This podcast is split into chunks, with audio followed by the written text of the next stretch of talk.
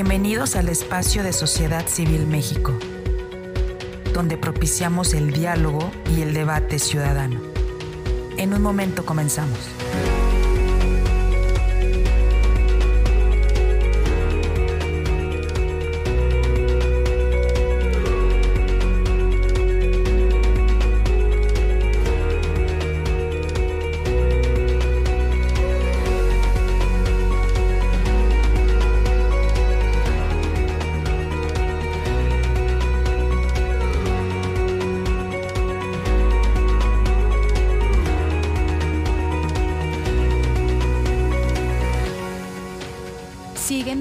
Redes sociales.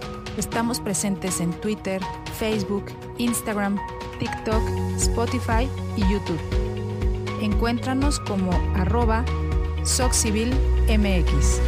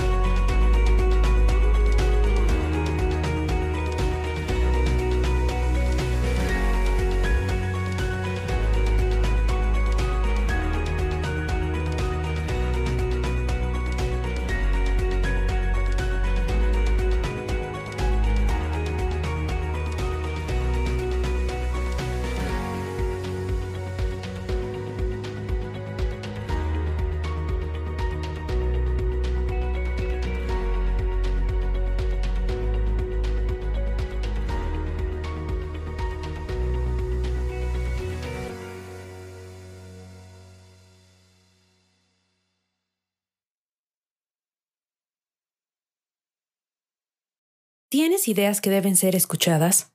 Este es tu space. Mantente al pendiente de nuestros foros.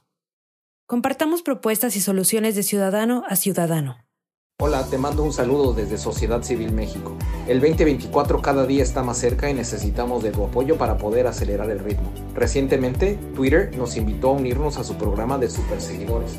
Hoy en día somos la primer plataforma de superseguidores en habla hispana. Esta plataforma permite a nuestros seguidores regulares puedan patrocinar nuestra iniciativa desde un solo clic.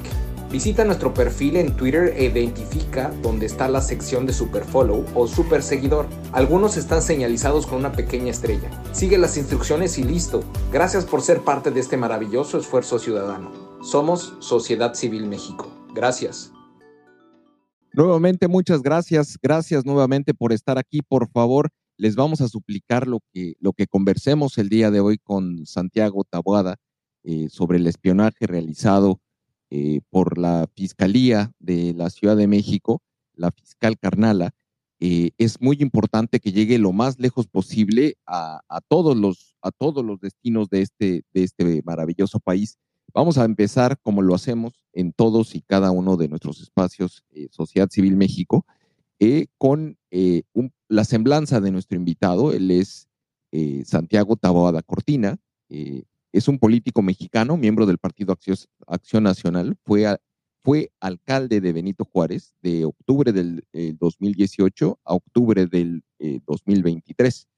es licenciado en Derecho, egresado por la Universidad Nacional Autónoma de México. Además, tiene una maestría en Gobernanza y Comunicación Política por la Universidad George Washington. Eh, además de que tiene estudios complementarios en la Universidad Pontificia de Salamanca, en España. Eh, y pues bueno, para quienes han estado, han estado siguiendo las noticias y lo que ha estado sucediendo, ha habido una serie de, él, él, ha estado, él ha estado eh, alzando la voz respecto de una serie de, de eh, pues, eh, actos de espionaje que han ocurrido sobre su persona desde la Fiscalía de la Ciudad de México.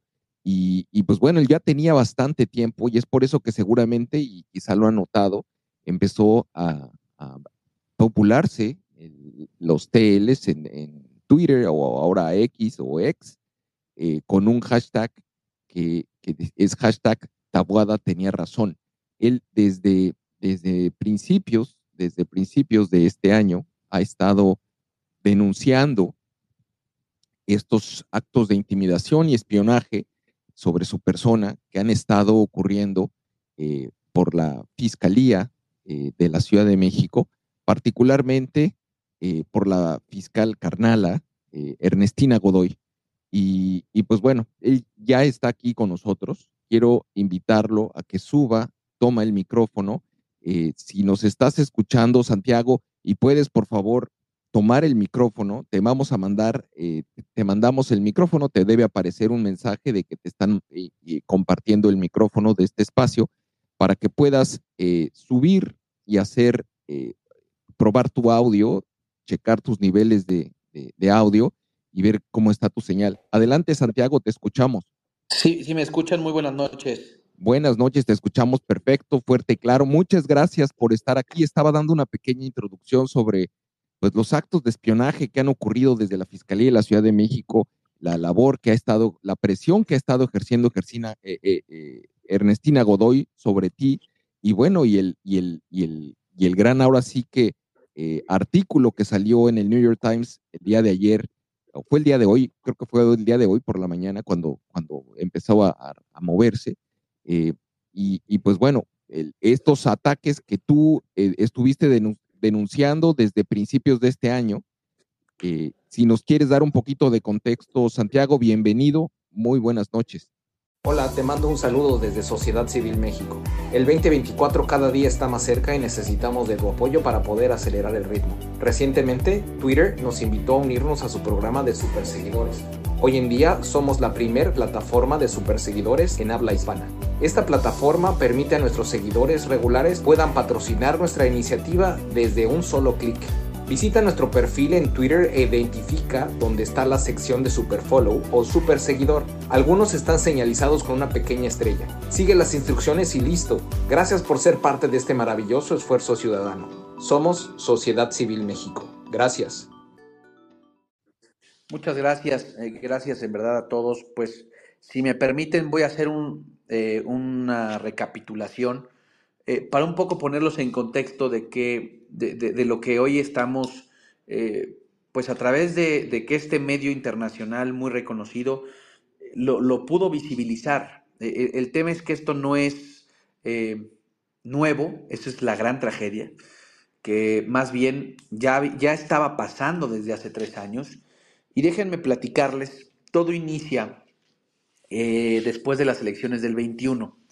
Eh, aproximadamente en el mes de, en el mes de junio, eh, julio, les platico esto porque ha sido un asunto de recopilar papeles y, darnos cuenta, pero empezamos a tener eh, información de que desde el mes de junio, tanto la Unidad de Inteligencia Financiera como la Fiscalía General de Justicia y el Poder Judicial de la Ciudad de México empezaron a tener eh, o a presentar distintas eh, carpetas. Y estos con la intención de buscar primero mi información financiera, después eh, empezar a investigar alguna otra cuestión y, bueno, pues, por supuesto, lo que tiene que ver con la telefonía. Lo más grave de todo esto es que con un simple oficio de la Fiscalía de Secuestro, y de la Fiscalía de Desaparición Forzada, eh, pueden acceder, miren, hoy, hoy a lo mejor lo estoy contando yo, pero esto es con la misma eh, facilidad que le puede pasar a cualquiera de, ustedes. Es decir, así fue este, eh, el inicio de este, de, esta, pues, de este escándalo.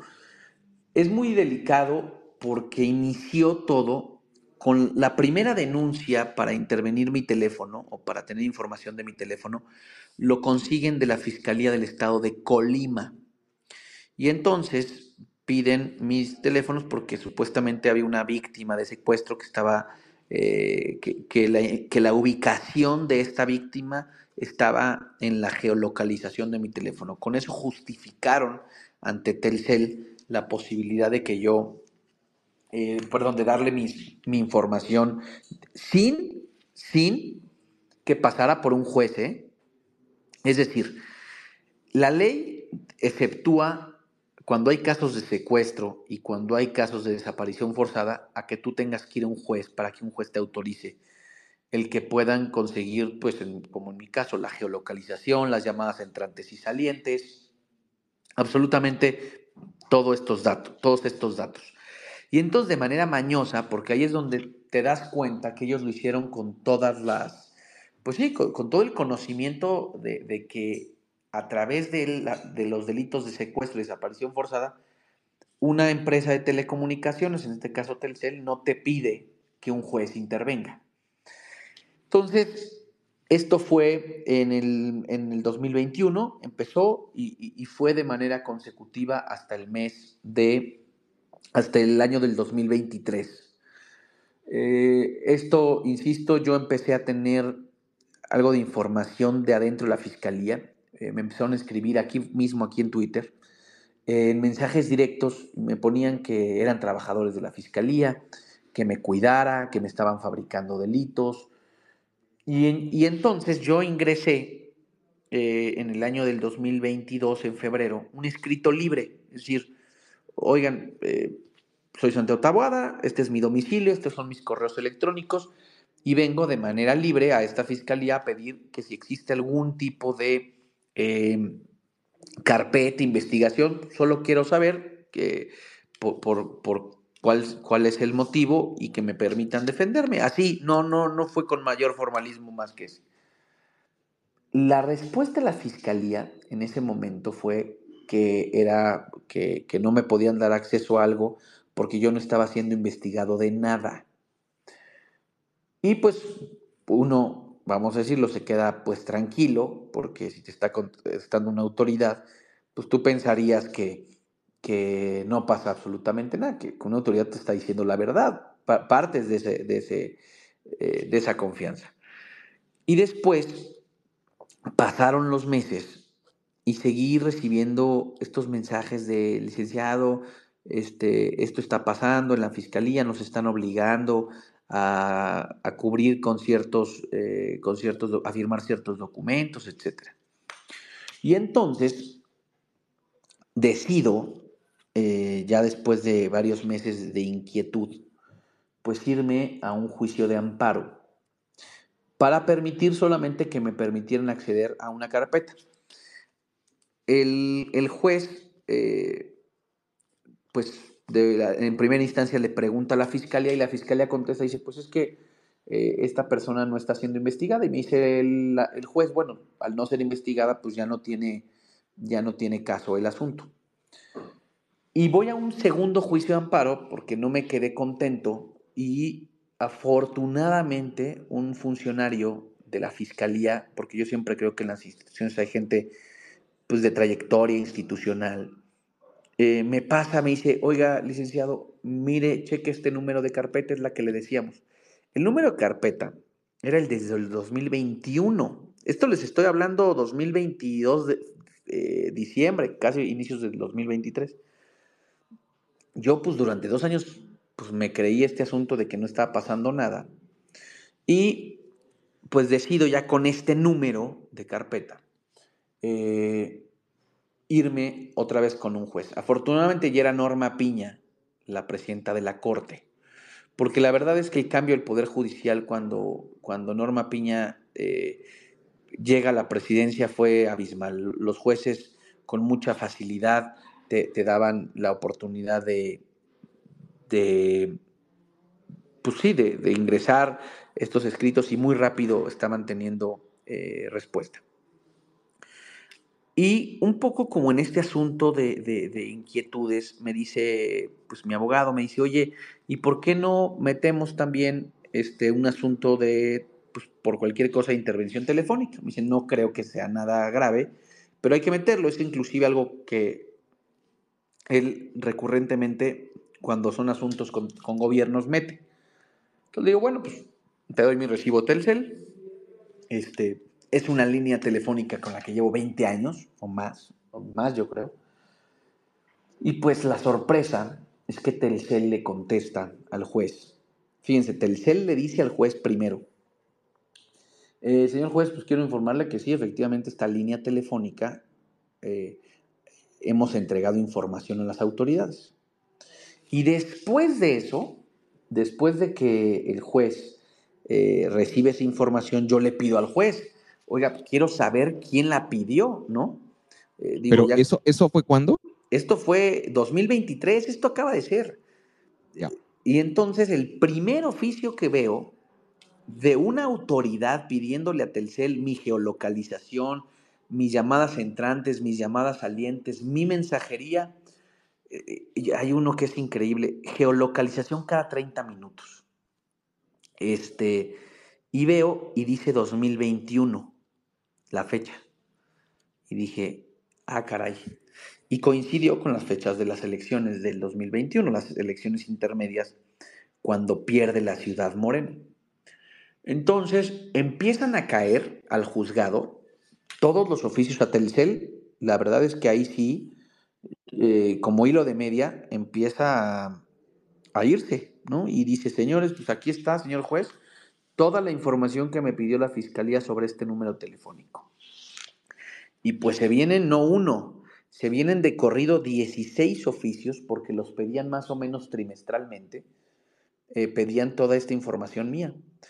Obviamente, pues el juzgado en un principio me da solamente mi información, testa la información de otros, eh, digo, datos personales de quien no es interesado.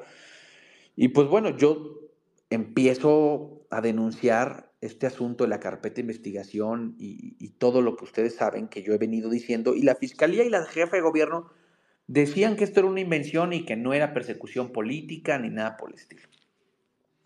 Y entonces es cuando eh, en, una, en una plática eh, se acerca el, nos acercamos con el New York Times y ellos dicen que pues están también haciendo, que les interesa el tema ¿no? de espionaje en México.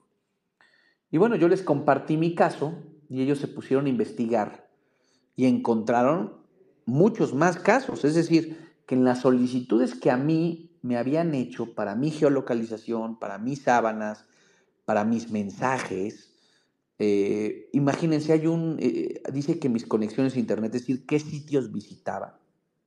Eh, mi email, el email como ustedes lo saben es el tatuaje del teléfono.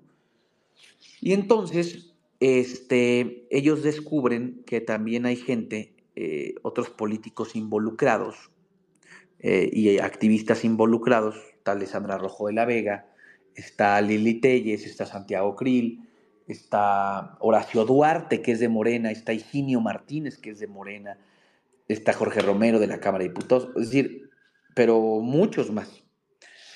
Y pues bueno, esto la verdad es un escándalo internacional por la facilidad con la que pudieron dar durante más de, durante tres años por lo menos, con toda esta información. Yo, miren, para mí estos son dos tragedias. La primera, eh, voy a hablar no de mí, sino de, de las víctimas, es decir, de las madres. Hay una, hay una gran cantidad, y me he reunido con varias de ellas, de madres buscadoras en esta ciudad, de madres que sus hijas y sus hijos han desaparecido y me parece increíble, y por eso hablaba de que la primera tragedia es esa, cómo, cómo, cómo estas madres les quitaron la posibilidad de que con esa fuerza con la que estuvieron espiándome durante tres años, probablemente hubieran podido dar con algunas de estas eh, víctimas. Probablemente hubieran podido intervenir muchos más teléfonos para casos de secuestro, y, eso, la verdad, es, la principal tragedia, que dejaron de buscar a muchas víctimas de desaparición de esta ciudad y del país por espiarme. Y la segunda tiene que ver, me parece, con eh, la facilidad, ¿no? Cómo este abuso de poder, cuando hoy, a través de un simple oficio, y de inventarte un delito, o sea, inventarte un delito de secuestro, de desaparición forzada, puede este gobierno acceder a toda tu información y no saber dónde está, ¿eh? Porque hoy la fiscalía niega y dice que es mentira y que estos documentos son falsos. Es increíble, en verdad.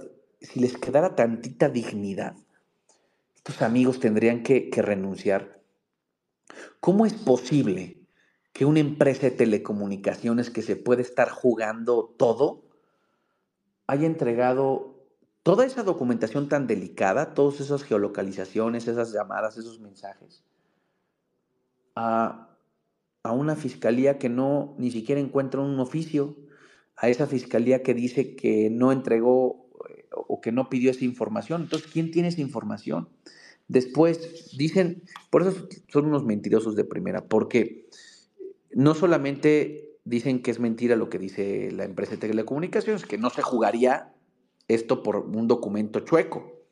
Dos, este, un juez, un juez federal, juez federal al cual tuvo acceso y certificó la información que le dieron, que le dio la empresa de telecomunicaciones. Y tercero, eh, un medio tan prestigiado como el de New York Times.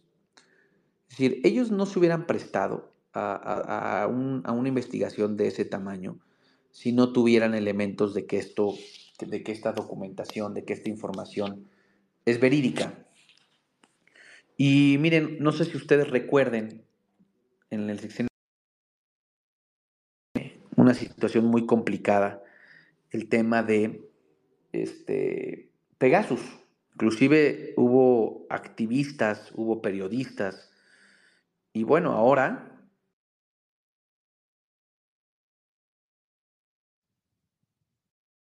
escándalo. Uy, parece que, no, nos está, se está, está cambiando, está cayendo tu señal, Santiago. No, estoy bien.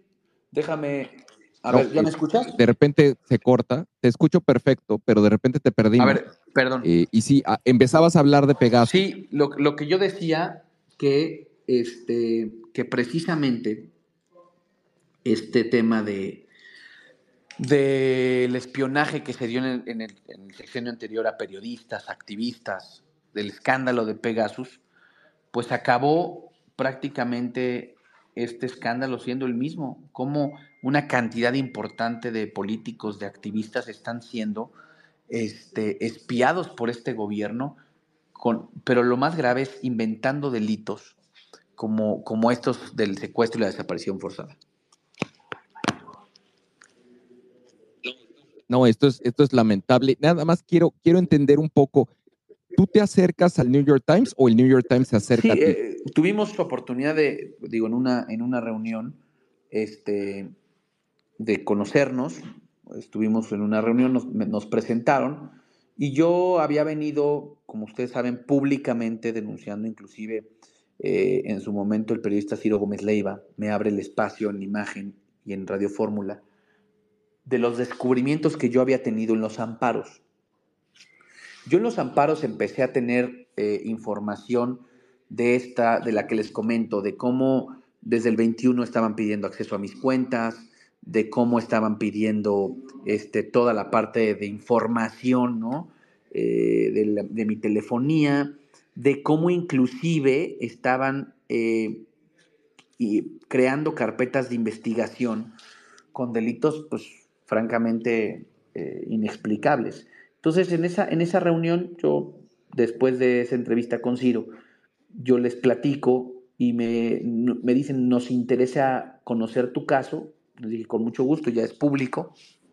Les compartí toda la parte de los abogados, inclusive se sentaron con, mis abogados para que eh, pudieran ver que era un asunto que el los documentos vienen de un juzgado federal que requiere a Telcel. O sea, no, no son documentos que yo consigo en un sobre o que me llegan de filtración, no, son documentos que, están certificados. Y ya con esta información, pues ellos eh, empiezan a hacer su trabajo periodístico. Yo hago contacto con ellos, eh, habrá sido hace cuatro meses, es decir, sí fue hace tiempo que yo les eh, yo empecé a platicar con ellos y pues empezaron a investigar y encontraron, pues me parece que información muy valiosa sobre quienes estaban también en la misma, en la misma condición de siendo investigados. Ya, interesantísimo. Eh, está con nosotros, nos está acompañando y tiene el micrófono habilitado eh, Fernando Belauzarán. Fer, ¿cómo estás? Eh, ¿Quieres hacer un comentario? ¿Puedes hablar? Sí, nomás déjame, me muevo tantito, pero... No, sin problema. Gabriel, adelante, eh, lo, lo, que quiero decir es que Santiago Taboada ha hecho un extraordinario trabajo en la delegación Benito Juárez. El triunfo que tuvo fue arrollador como en su reelección, digamos. Eh, tuvo el, la ventaja más impresionante que, que, que tuvo un alcalde en, en, el país. Y eso no es, este, pues no es fortuito. Ha hecho un buen trabajo y rompió todo, de alguna manera se rompieron los pronósticos que había en la Ciudad de México. A estas alturas, antes del 2021, pensaban que iba a arrasar Morena y no fue así. Perdió la mayoría de las alcaldías y Benito Juárez pues tuvo un, insisto, una ventaja histórica, la que, la que mantuvo él y, otros, eh, y, y otras elecciones. Eso ha hecho que haya una inquina presidencial contra Benito Juárez lo declaró incluso en la mañanera, dijo que nunca ha podido ganar Benito Juárez, mostró su frustración, dijo que incluso habían propuesto al maestro Bernardo Batis para tratar de ganar la, eh, la delegación y no había podido. Es decir, los ataques contra Santiago Tabuada vienen de la frustración del poder por no haber podido eh, quitar este, este bastión, digamos, eh, opositor en la Ciudad de México que ahora eh, ha generado una gran esperanza de cambio, de transformación. Eh, una de las cosas más fuertes que hay es el, el, la calidad de vida que se ha logrado en Benito Juárez, lo que ha sido la seguridad eh, aquí ha sido un, un éxito y, importante. Y ahora, en relación con el espionaje, pues la verdad es, es que es de, es de pena ajena, ¿no? Ya el periodista Arturo Ángel, muy prestigiado, es, es Premio Nacional de Periodismo, ya vio que la empresa Telcel le dio a dos fiscales la información, eso está en, la investigación. Y esos dos fiscales, por supuesto que son parte de la, eh, de la plantilla de la fiscalía, es decir, están en nómina de la fiscalía, son, es un asunto público, ¿no? Porque imagínate que hay 151 de, eh, peticiones de la fiscalía y imagínate que, que Telcel le, entrega a cualquier persona, o sea, a, este, eh, a, cualquier fulano de tal entrega, este, que es lo que dice Ernestina Godoy porque está negando el asunto, está diciendo que Telcel le entregó a un hijo de vecino 151, de 151 usuarios las conversaciones privadas los datos personales, la, la geolocalización en tiempo real. Eso es verdaderamente absurdo. Y el mismo Telcel dice, yo se los entregué a, estos dos fiscales que por supuesto están en nómina, están perfectamente eh, localizados en la, en la Fiscalía de la Ciudad de México. Lo que pasa es que Ernestina Godoy está aplicando esta de que si te cachan con, eh, con el confeti en los calzones, tú niegas la fiesta de cualquier manera, ¿no? Niégalo, así sea, este, así te agarren con todas las pruebas en la mano. Y, la verdad es que sí es preocupante y es un modus operandi, porque no solo es la Fiscalía de la Ciudad de México con estas 151 peticiones de la Fiscalía para, para tener eh, información confidencial, las conversaciones y la geolocalización. También las fiscalías de Michoacán y de Colima están en esto y, esto es, hemos visto que Pegasus lo ha usado el ejército, por ejemplo, espiando al, al, propio Alejandro Encinas. Eso fue público. Pero lo que, lo que hace la, la fiscalía es llegar y decir, hay un secuestro, estamos investigando a tales, dame sus conversaciones privadas, dame su geolocalización. La ley dice, porque obviamente un secuestro es algo muy grave y se entiende, que tienen 48 horas las autoridades para entregar la solicitud del juez y de esa manera amparar la información, pero como la investigación no puede pararse porque estamos en un asunto de vida o muerte, digamos, eh, en un secuestro, se entregan y tiene la fiscalía la obligación de entregar en 48 horas la orden del juez. Por supuesto, nunca lo hicieron porque inventaron los, los delitos, fabricaron los delitos, ¿no? Y lo que es patético es que Ernestina Godoy, en lugar de querer reelegirse, debiera estar enfrentando a la justicia por estar, por estar espiando a la oposición e inventándoles delitos, ¿no? Pero lo que quiero, y con esto terminar, porque obviamente la gente quiere escuchar a Santiago Tabuado, que me parece que es una gran opción para ser jefe de gobierno, y por eso lo están, lo están atacando. Lo, lo único que quiero decir es que esto expresa el miedo que tienen de perder el bastión de la Ciudad de México, que ellos han presumido que es el corazón de su movimiento. Temen esa derrota y no es casual que todas estas que todo este espionaje haya partido después de su derrota en 2021. Y, y, hay que decirlo, en eh, la, alcaldía Benito Juárez fue la, el corazón de esta, digamos, esta fuerza opositora. Se ganó en, en nueve alcaldías, pero también hay que reconocer que se ganó incluso en 2018 aquí en Benito Juárez, cuando fue, digamos, el gran movimiento obradorista que arrasaron en todo el país, en Benito Juárez resistieron.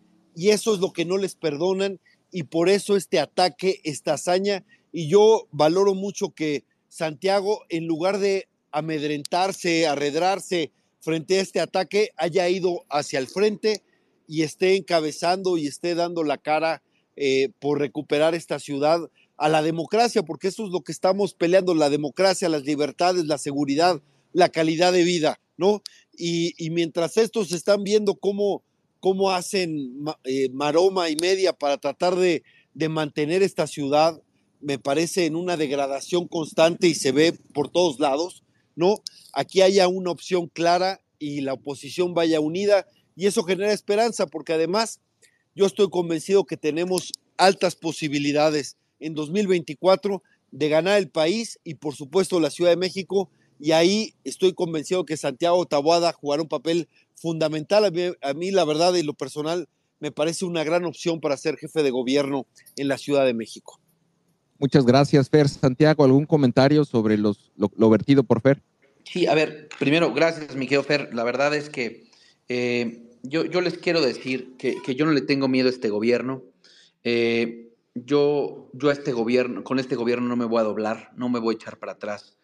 Este gobierno ha encontrado en la fórmula de amedrentamiento, eh, pues sí, la verdad hay que decirlo, a, muchas personas que han optado por inclinarse, por doblarse, por renunciar a, dar la batalla. Yo no lo voy a hacer, yo les quiero decir algo. Eh, yo a esta fiscalía y a, esta, y a este gobierno no le tengo miedo. Me voy a echar para adelante.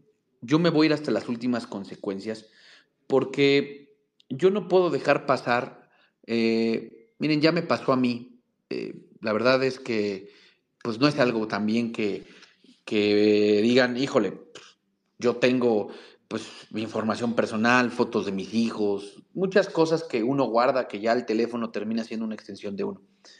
Pero lo que sí les quiero decir es que eh, yo, yo voy a jugar hasta el final porque este tema no, no, se puede quedar de esa manera, no, no podemos permitir que con esa facilidad el gobierno manipule tu información, el gobierno acceda a tu privacidad, eh, por el simple hecho de pensar diferente. ¿eh? Yo, como bien decía Fer, pues claro que hay causales para que esta información de manera inmediata se entregue, pero solo por haberme manifestado yo como un político opositor de la ciudad, por no doblarme con la jefa de gobierno, por no irle a gritar presidenta, presidenta. La verdad es que yo creo que lo que hoy está en riesgo es que nuestras instituciones, las de justicia, eh, nuestras instituciones que avalan la democracia, pues las pongamos eh, o están en riesgo precisamente por el uso eh, abusivo del aparato. Y yo les quiero decir que me parece también gravísimo que este gobierno siga escondiendo y siga mintiendo y siga negando algo tan evidente como son documentos oficiales que están en una empresa de telecomunicaciones, que están en un juzgado federal. Eh, es decir, qué despropósito el que este gobierno siga mintiendo. Creo que ellos aplican la máxima de mientras tú niegues todas las veces que sea necesario eh, una verdad, una, una, verdad, ¿no? Este, al final, pues esto va a correr a tu favor. Yo creo que esta negación de la realidad y el querer ahora decir que son documentos falsos cuando, miren, en uno de los oficios les platico, hasta piden esta fiscalía que remitan la información al correo electrónico FAS, Geostel, o sea, geolocalizaciones de teléfono, arroba Fiscalía General de Justicia de la Ciudad de México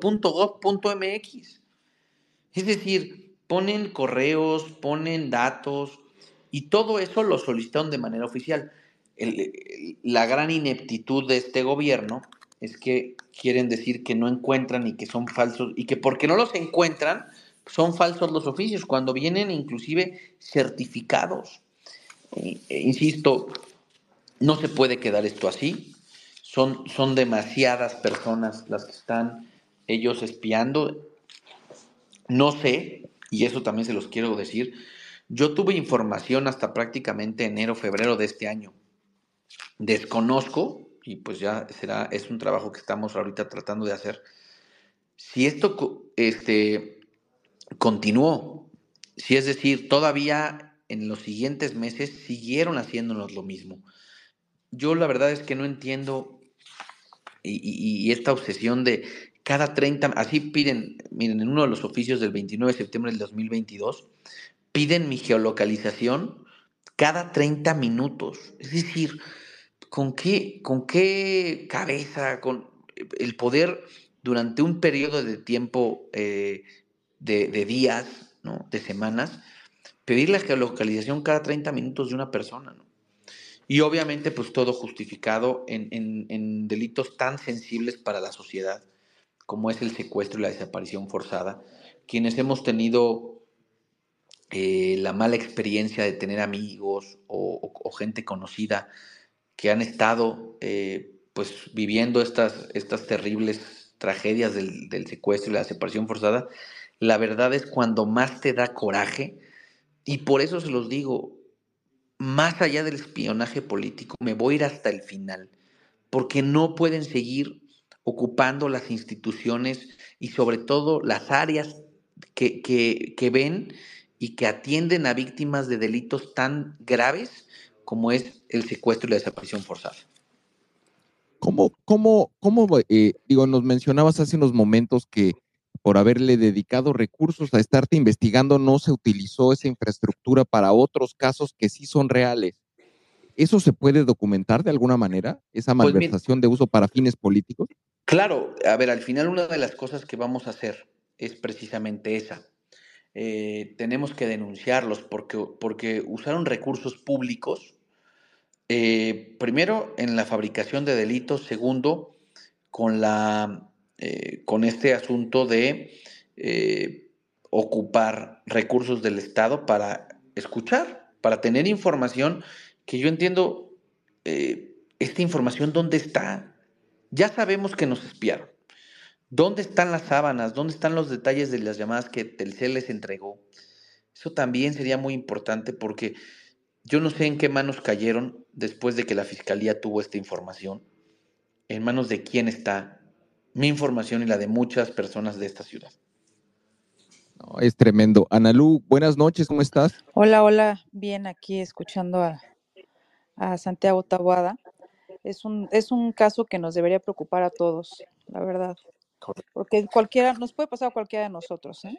Así es. Por ejemplo, muchos estamos involucrados en la exigencia a los diputados del bloque opositor en el Congreso de la Ciudad de México de que no ratifiquen a Ernestina Godoy y hemos sido súper insistentes en redes sociales, denunciando, por supuesto, apoyando a las víctimas que son, que son revictimizadas por la Fiscalía y, atendiendo pues, la preocupación ciudadana de que esta señora no continúe encabezando la Fiscalía de la Ciudad de México. Es una impresentable aparte de que la legislación ya se modificó dos veces para que sea eh, fiscal, o sea, hay un interés eh, real detrás de todo esto para que sea fiscal.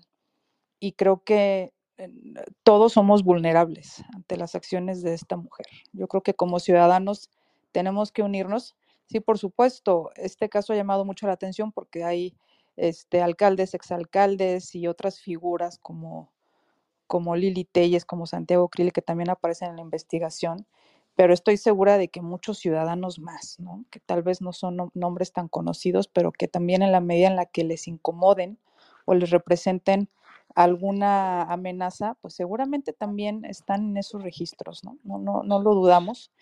Y, y, hay que entender que todos somos vulnerables. Y por eso hay que sumarnos a esta campaña, o sea, de nuevo convocar a la ciudadanía a que estemos pendientes de, de, lo que sucede en el Congreso de la Ciudad de México, porque Ernestina no puede ser ratificada, pero no solo eso. Digo, ya sabemos que no va a renunciar, pero pues tiene que responder ante la, alguna autoridad ¿Cuál? No sabemos. Tampoco la Fiscalía General de la República es de fiar. En fin, estamos entrampados aquí en, una impunidad terrible y aparte estamos bajo amenaza todos los ciudadanos. Y preguntarte, Santiago, porque sabemos que hay un modus operandi ahí extraño que me gustaría que explicaras, porque el, el impresentable gobernador de Michoacán es posible que tenga que ver con esto y, tengo entendido que también tiene que ver con la Fiscalía de Colima. Este, Correcto. ¿Cómo está este asunto de que desde otras entidades, desde otras fiscalías, se abren investigaciones y, pedían los registros? Correcto. Gracias, gracias.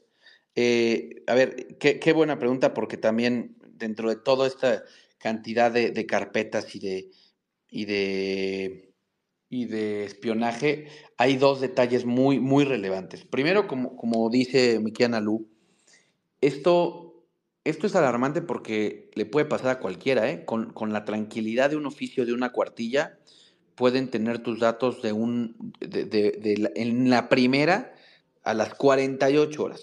Inclusive me comentaban eh, con algunas de las personas con las que hemos o, que estamos aquí en estas, en estas investigaciones, han aparecido otros, otras personas que también dicen, oye, es que yo también fui investigado. Y pues bueno, conforme vayan saliendo, eh, pues vamos a poder hacer una demanda y una denuncia colectiva. Eh, y también decirlo, no solamente ante la FGR, hay que ir a instancias internacionales. Esto tiene que ser de una magnitud tal que podamos realmente evitar no solamente la ratificación de Ernestina Godoy, sino también el detener el uso eh, de las instituciones y del aparato como lo están haciendo, sobre todo cuando estamos hablando de opositores. Y tú decías algo, Ana Lu, que es muy relevante. Eh, hoy sí son eh, políticos o exalcaldes, pero, pero ustedes han llevado una tarea también como activistas y que este gobierno también con muchos de ustedes se ha metido. Entonces, eh, eso en primer punto. El segundo punto, utilizar a las fiscalías de otros estados para conseguir nuestra información es algo que, también apareció en los expedientes. Déjenme decirles que el primer caso en donde ingresaron o, o solicitaron información de mi teléfono fue precisamente en el caso de el estado de Colima. En la Fiscalía de Secuestro del estado de Colima eh, le pide a Telcel y le dice que, que tanto este, su, servidor, Santiago Tabada, como el, teléfono del coordinador de los diputados. Eh, ¿Sí me escuchan? ¿Sí, verdad? Sí, sí, todo perfecto. Eh, tanto el coordinador de los diputados federales, Jorge Romero, estábamos eh, involucrados en un delito de secuestro en el estado de Colima. De hecho, argumenta la fiscalía que llega una persona, así, así lo narran, ¿eh? ahí, ahí están los documentos, que llega una persona a sus oficinas, dice que, eh, eh, ¿cómo se llama? Que van a encontrar a la víctima del secuestro en estos teléfonos. Imagínense, o sea, en verdad, hasta, hasta tontos son para andar haciendo ese tipo de cosas. Y que entonces de ese post-it arrancan los teléfonos y este, ahí es como le piden a Telcel, así justifican. Y el otro asunto es que ocuparon a la Fiscalía del Estado de Michoacán, casualidades no. Estas dos fiscalías pertenecen a los gobiernos de Morena. y piden a través de la Fiscalía del Estado de Michoacán, ya no la mía, sino la del alcalde de Miguel Hidalgo, Mauricio Tabe.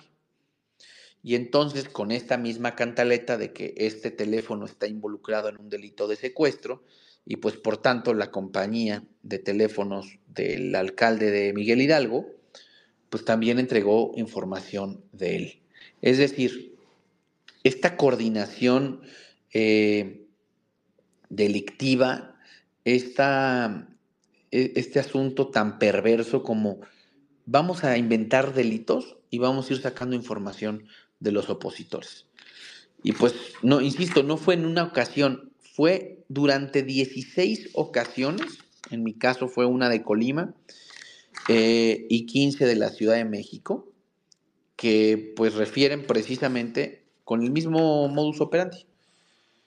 Eh, te inventan un delito y le piden a Telcel, bueno, en mi caso Telcel porque es la compañía en la que tengo mi línea telefónica, el alcalde de Miguel Hidalgo, Mauricio Távez, tiene otra compañía telefónica, que es AT&T, y con eso, pues tienen la información de todos nosotros. Sí, o sea, es que... Adelante, ah, perdón, Ceci, no, es que nada más decir, porque es, es eh, exactamente es una estrategia, o sea, no es, una estrategia que, que, que salió, que nada más se dio Ernestina, o sea, por eso también hemos estado diciendo que la que espía es Claudia. O sea, todo esto salió de la oficina de Claudia y, la utilización facciosa de la fiscalía, pero por supuesto que lo hablaron con otros gobernadores. A ver, ahorita sabemos nada más Michoacán y, Colima, pero pues no dudemos que sean otros, o sea, Morelos, o sea, es decir, esto es, es, toda una estrategia integral donde están metidas instituciones de otras entidades este, gobiernos de, otras entidades, todo, todo, todo, todo con el interés de, pues, de sacar de la jugada a los personajes relevantes de la Ciudad de México porque saben de, como lo dijo Belauzarán, ¿no? La importancia que, que, tuvo esto. Y yo te he escuchado, eh, alcalde Tabuada, que, que, todo esto empezó después de la elección del 2021 cuando justamente se vieron ellos mermadísimos en su, en, en, en, en su presencia en, las urnas. Y claro que vieron la amenaza y comenzaron a buscar por dónde atacar. Entonces, es, o sea, nada más lo, lo que quiero decirles es una estrategia integral donde ellos son capaces, o sea, sus alcances o sea, rebasan las, las, las, fronteras de la Ciudad de México, se van a las autoridades, sus aliados, porque, o sea, arriba está esta señora que es la jefa, Claudia Sheinbaum, que es la que, la que pide que todos formen parte de esta estrategia. Entonces, cuidado, o sea, a mí se me hace peligrosísimo todo esto, ¿eh? O sea... E, es, una estrategia, bien dijiste, Ana, es una estrategia, una manera, ya encontraron el camino de cómo sacar información de la oposición sin pasar por un juez. Esa es de las cosas más delicadas de esta estrategia es que ya saben cómo brincarse al juez federal para intervenir los teléfonos y entonces ya es un modus operandi. Vete por secuestro, agarra a las fiscalías de nuestros amigos y empieza a, perseguir a nuestros opositores. Y como bien, como bien dice Analu, el tema es de cómo los gobernadores que estaban y que están alineados con Claudia Sheinbaum, es decir, Indira de Colima y el gobernador de Michoacán. Son dos de los Alfredo Ramírez Bedoya, un Ramírez Bedoya. Él también desde el principio fue de los primeros que le levantó la mano. Y les quiero poner en contexto estas fechas del 2021, sí porque perdieron la ciudad, pero también en esta lista aparecen actores de Morena, y, quiero decirles que eso es también muy interesante y muy revelador, porque lo que quiere decir es que cuando fue este, este, cuando inició este espionaje, estos actores de Morena eran opositores a Claudia Sheinbaum, eran precandidatos o aspirantes al Estado de México y no eran todavía o no estaban apoyando a Delfina, la gobernadora de Estado de México. Entonces, fíjense cómo traspasaron hasta las fronteras de sus propios partidos para, para encargarse y tener información pues, de sus opositores internos, ¿no? todo esto es gravísimo. Eh, y quiero dar, la bienvenida, también nos está acompañando Raúl Flores. ¿Cómo estás, Raúl? Gusto verte por acá. Gracias, Gabriel. Sociedad, muy, muy buenas noches y saludos a todos. Eh, mi solidaridad, sin duda, con Santiago. Somos amigos hace mucho tiempo, pero no solo eso, sino que escuchando, eh, bueno, yo sí quiero hacer un llamado, pues, pues, ¿cómo te diré? Importante, grave, grave porque es grave lo que está pasando. Eh, si, si, la historia no es nuestra maestra, realmente estamos perdidos. Gabriel, eh, Sociedad, Santiago, Analú, eh, Fernando, todos los que nos escuchan, creo que tenemos a la mano las evidencias de cómo el modelo de dominación que está tratando o que está ya llevando a cabo, no tratando, está llevando a cabo en este caso todo el equipo liderado por Andrés Manuel López Obrador, porque esto tiene una cabeza. Claudia es una parte instrumental de la estrategia, pero esto tiene una cabeza, que es Andrés Manuel, y de atrás de Andrés Manuel hay una serie de asesores, eh, y atrás de Claudia Sheinbaum hay una serie de asesores que vienen eh, de países que han eh, ejercido una dominación de los, del aparato del Estado, precisamente para reducir opositores.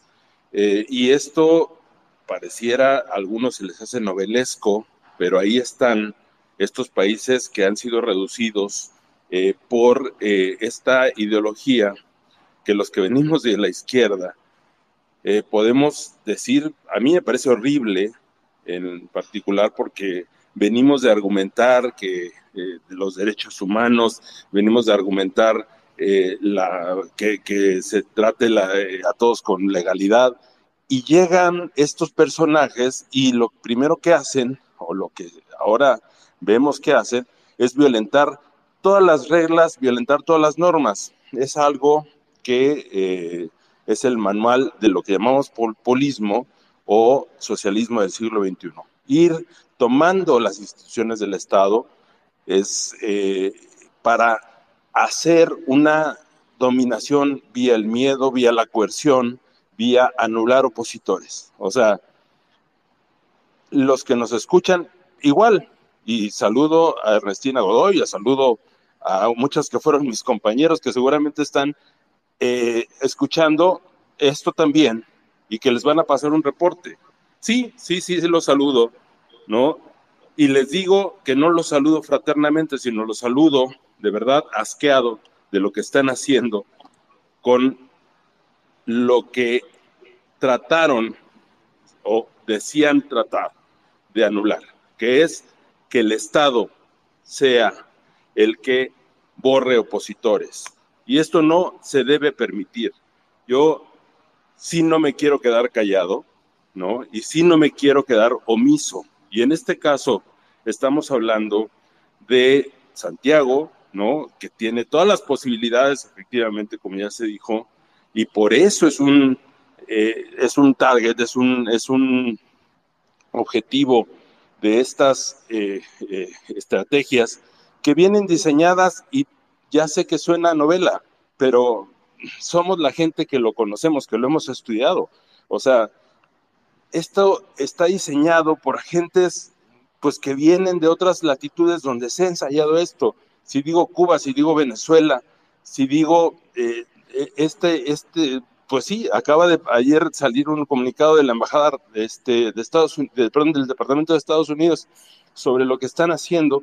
Claro que aquí hay muchos intereses involucrados en, en, en, en México y no estoy siendo exagerado. O sea, hay una gran un gran interés en que México sucumba a esta eh, oleada populista, a esta oleada de... This space was downloaded via spacesdown.com. Visit to download your spaces today. Eh, que, que, no soportan estos gobernantes que creen que las libertades eh, deben ser anuladas. Entonces, yo creo que es el momento de poner la alerta de es subir el tono.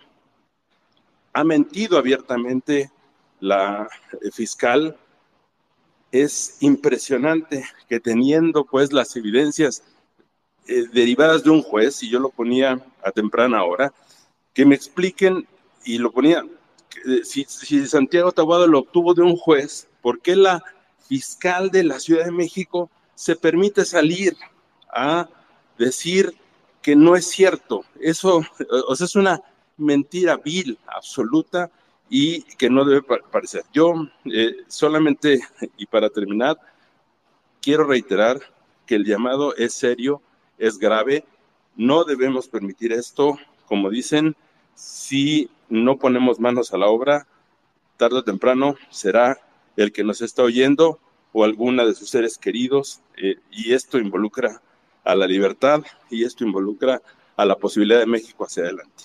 Muchas gracias, sociedad. No, gracias, Raúl. Eh, Santiago, ¿alguna reacción? Pues sí, yo creo que decía algo bien Raúl. Eh, esto, esto ya cruzó y esto es muy delicado. Creo que sí, sí, sí tenemos que hacer todo. No, no, no nos podemos echar para atrás. Estos modelos y, el, y el pensar, porque eh, primero se dijo, bueno, pues es el aeropuerto, y después se dijo, no, bueno, este, vamos a ver qué, qué, pasa con la designación, con que, pues bueno, Medina Mora ya lo hicieron renunciar, ahora pues vamos a ver qué, qué ministro de la Corte. Y así empezamos a tolerar tantas cosas, y hoy estamos empantanados, lo digo como, como país, porque ahora una de las propuestas de, las, de, la candidata presidencial es cambiar al INE y a la Corte. O sea, pasamos de estos asuntos de que no, no se va a atrever, no, ¿cómo es posible? No, ellos no serían capaces de eso, a que ya formen parte de sus promesas de campaña. Entonces, eh, yo insisto, esta pelea la tenemos que dar por nosotros, por, nuestro, por, la ciudad, por las instituciones. Y yo, yo sí les digo que no nos podemos quedar de brazos cruzados. No lo voy a hacer yo. Eh, hasta donde tope, contra quien tope, porque hoy, insisto, con esa facilidad me, me espiaron. Y al rato va a ser a cualquier persona que sea capaz de confrontar al gobierno desde una red social, desde un evento público o, o, insisto, desde algún espacio dentro de la sociedad civil, ¿no? Total, totalmente de acuerdo. Ese es el riesgo que estamos que se, que se está ocurriendo con, con estas autoridades. Eduardo Ballina, ¿cómo estás? Buenas noches, adelante. Eh, muy buenas noches, pues este, molesto, angustiado, preocupado. Eh, es en realidad eh, no un hecho aislado, sino la continuación de cosas que hemos visto. De hecho, eh, y nos tiene que preocupar a todos, porque a cualquiera le podría suceder. siento mucho, estimado Tabuada, que, te haya sucedido a ti y a, a Lili Telles, a Alessandra, claro que sí, a los, a los que sabemos, pero lo pueden utilizar para, para atacar a cualquier persona. De hecho, recordemos que en febrero del año pasado hubo un space histórico precisamente nacido de la preocupación de que vimos que se estaba atacando a un periodista desde el, el, el eh, eh, con, el, eh, con el micrófono más fuerte de, del, Estado y, pensábamos, bueno, es que si eso le está haciendo a alguien, a una personalidad tan visible, ¿qué no le hará a cualquier otra persona mucho más pequeña? Y que, eh, qué hará a escondidas si está haciendo esto visiblemente. Bueno, ya hemos visto varias instancias de eso y es realmente preocupante. Nos ha tocado a, varios, eh, pero en fin, es muy triste ver que. Eh, desde nuestras autoridades salga fabricación de delitos, eh, espionaje a ciudadanos, es terrible y tiene que haber consecuencias legales. Entonces, eh, yo estoy, eh, me gusta escuchar que vas a proseguir y que vas a actuar eh, legalmente porque esto se tiene que, que perseguir legalmente. en ese sentido, tú tienes tus abogados, no, no te voy a dar este, recomendaciones legales porque no soy abogado, pero sí sugeriría que les pidas que revisen la ley de responsabilidades administrativas porque hay uh, uno o más artículos que seguramente han violado y en la parte que viene eh, las, las um, violaciones graves, ¿no? Este, y que tienen sanciones que pudieran terminar incluso en destitu destitución e inhabilitación. Claro, esto es puramente administrativo, aparte existe el terreno eh, penal. Pero te voy a leer, por ejemplo, el artículo 57 de la Ley General de Responsabilidades Administrativas que lee, y, y con esto cierro. Artículo 57. Incurrirá en abuso de funciones la persona servidora o servidor público que ejerza atribuciones que no tenga conferidas o se valga de las que tenga para realizar o inducir actos u omisiones arbitrarios para generar un beneficio para sí o para las personas a las que se refiere el artículo 52 de esta ley o para causar perjuicio a alguna persona o al servicio público, así como cuando realiza por sí o a través de un tercero alguna de las conductas descritas en el artículo 20 de la Ley General de Acceso eh, a las Mujeres y a una vida libre de violencia. Eh, básicamente, eh, insisto, hay varios artículos que yo creo que, que, pudiese estar violándose y que pudiesen ameritar destitución o inhabilitación. un abrazo para todos y cuidémonos todos porque nos puede suceder a cualquiera y de hecho, como alguien comentó, seguro estamos este, siendo escuchados y hemos de estar en alguna lista, tal vez algunos de nosotros. Un abrazo para todos. Muchas gracias, Eduardo. Eh, Santiago, ¿adelante o quieres que sigamos con más participaciones de la comunidad? Sí, adelante, adelante. Está también con nosotros César, quien ha estado paciente esperando su turno. César, ¿estás ahí, César Ramos? Y si no. ¿Qué tal? Muy eh, buenas noches a todos y a todas. Adelante. Eh, maestro Santiago Taguada, pues muy preocupados con esta situación.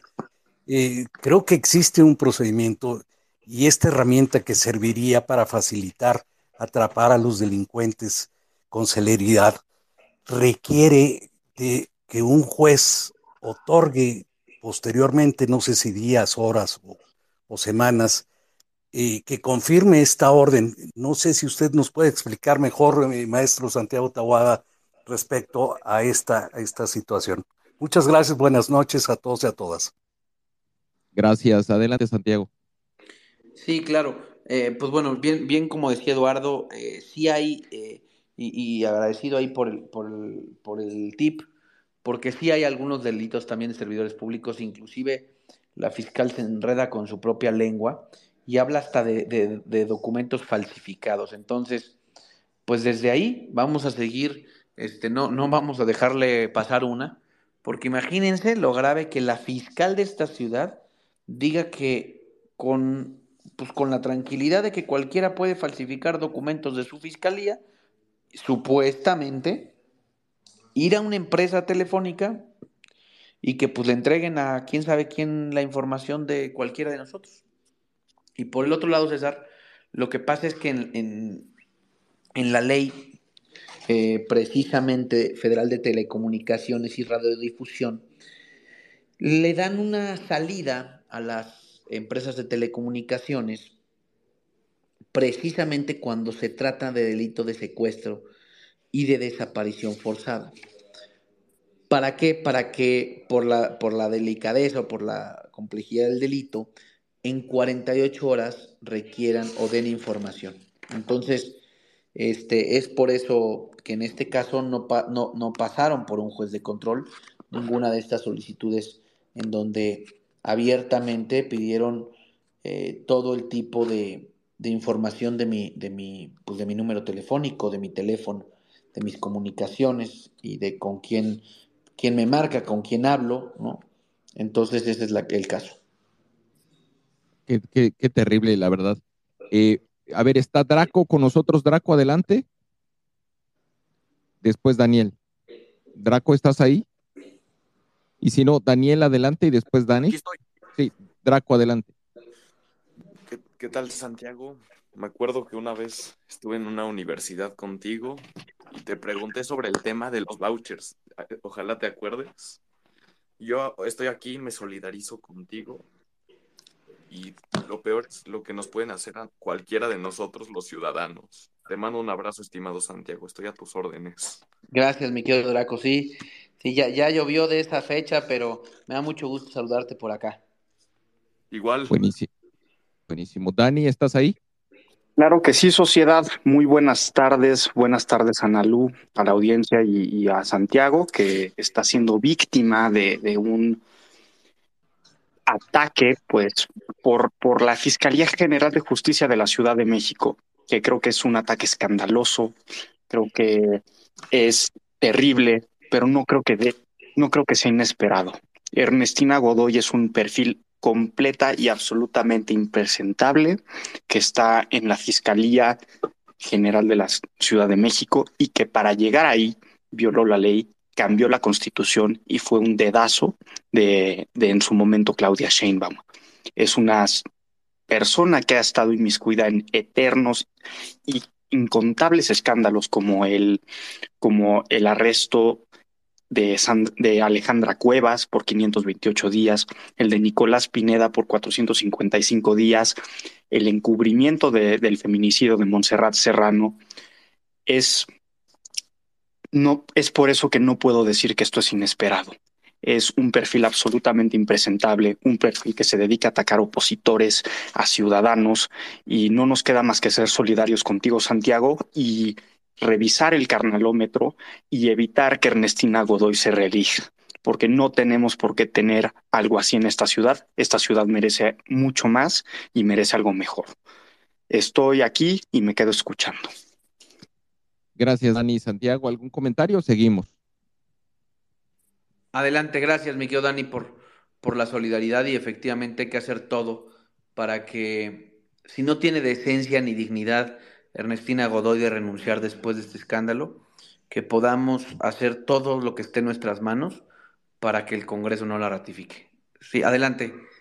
Y no, de verdad, desde que yo dudo mucho que, ella vaya a renunciar, eh, ya vimos cómo funciona el nivel de descaro de, las autoridades que representan este régimen y, la sumisión que existe desde arriba hasta los niveles más, más, eh, pues más, más sencillos dentro de, la función de gobierno y cómo de ellos, todos, todos ellos y ellas eh, terminan siendo eh, subordinados a la decisión de una sola persona. Y eso es en cadena y desgraciadamente eso no es construcción de gobierno donde debe de haber pesos y contrapesos que permitan eh, pues precisamente eso, la construcción de contrapesos que ayuden a tener una mejor gobernanza. Y pues bueno, digo, desgraciadamente no, no la veo, no lo veo, me sorprendería mucho que ella renunciara, yo creo que eh, lo que debemos seguir insistiendo es el camino hacia, hacia evitar su reelección y seguir presionando a los diputados de la Ciudad de México a que participen, que asistan a la, votación y que voten en contra.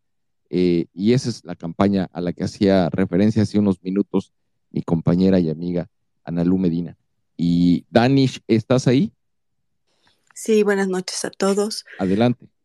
Em, bueno, lo que les quiero decir es que es impresionante cómo ha ido escalando cosas que hace cuatro o cinco años jamás ni nos hubiéramos imaginado y nos, nos indignábamos por cosas que ahorita ya son cosa de todos los días y ya nos acostumbramos, que eso es lo peor. Pero esto sí es, es, una, es impresionante que usen el, el poder para, pues para amedrentar, para amenazar, para espiar a sus opositores, ¿no? Ahora, Ernestina Godoy obedece a un, régimen, no es ella la que toma la iniciativa, está atrás, pues obviamente Claudia Sheinbaum y pues López, ¿no? igual era Gertz Manero, que ahorita está un poquito deshabilitado porque no sabemos ni en qué estado de salud está ni nada, pero bueno, es un poquito lo mismo, este, cada quien a, su nivel, uno federal y otro estatal, ¿no? Pero es, es, lo mismo, los dos están al servicio de lo que diga su, su jefe, ¿no? Y en vez de estar eh, persiguiendo al crimen organizado, también es un poquito lo que vemos de los abrazos, no, no balazos. Finalmente, no están usando a la fiscalía para perseguir eh, crímenes y, y, denuncias y todo, y en vez de eso están persiguiendo a los ciudadanos. Entonces, verdaderamente sí estamos, pero pues pésimo, pésimo, pésimo. Qué bueno, Santiago, que no estés este, con los brazos cruzados, te apoyamos y qué bueno que también estés recurriendo a las instancias internacionales. Eso es todo, gracias. Gracias, Danish. Eh, Santiago, no sé qué de, tu estrategia, digo, si nos puedes comentar un poco lo, que a nivel internacional y a lo mejor que nos podamos rebotar algunas ideas de lo que, de lo que desde redes sociales y, y el activismo que llevamos a cabo podamos gente de nuestra comunidad participar. Estoy seguro que, mucha gente quisiera pues apoyarte, pero ¿qué, ¿cómo lo has pensado? O, o, si no tienes la respuesta ahorita, quizás nos puedas después eh, mandar algún tipo de mensaje para ver de qué manera podemos apoyar. Claro, eh, sí, efectivamente ayer estaba platicando este, con Mariana Gómez del Campo, que estuvo en el Senado y ahora en la Cámara, muy activa con los temas de Venezuela este, y de este, del combate a estas dictaduras. Platicamos de, ver, ir a la OEA eh, y de presentar el caso. Entonces, por supuesto que yo estoy abierto a que, digo, esto fue ayer, insisto, pues ayer fue la noticia, ayer no sé, no, empezamos a platicar y, y sí es algo a lo que, a lo que estoy abierto a que pensemos, a que si hay alguna sugerencia con muchísimo gusto, la vamos a tomar, porque sí creo que esto no se puede quedar así.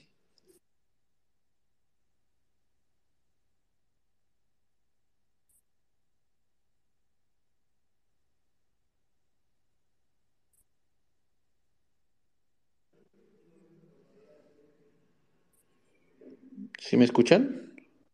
Perdón, sí te escuchamos. El que no está, el que no me escuchaban eran ustedes. Yo hable y hable y con el micrófono cerrado.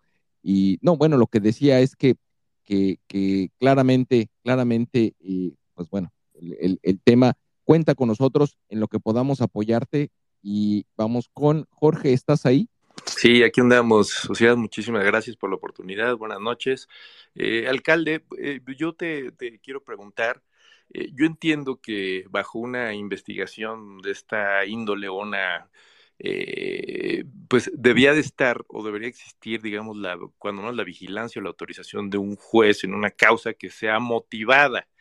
Este, eh, hay, existe esta, esta, esta autorización o esta vigilancia de un juez para la fiscalía que se haya otorgado para que te, hayan podido investigar. Y lo segundo, yo también veo aquí, no sé si compartas la opinión, una responsabilidad por parte de la, de la, del operador de telecomunicaciones.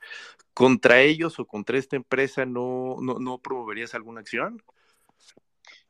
Precisamente el, la, la, información que nosotros tenemos en el, en el informe justificado de, de, vamos a decirlo, de Telcel, es primero la, excepción que, está en la ley, eso sí más bien habría que cambiarlo, porque muy fácil se salen de este tema, ¿no? Muy fácil eh, los operadores pues dan la información, eh, obviamente con este tema de desaparición forzada y secuestro.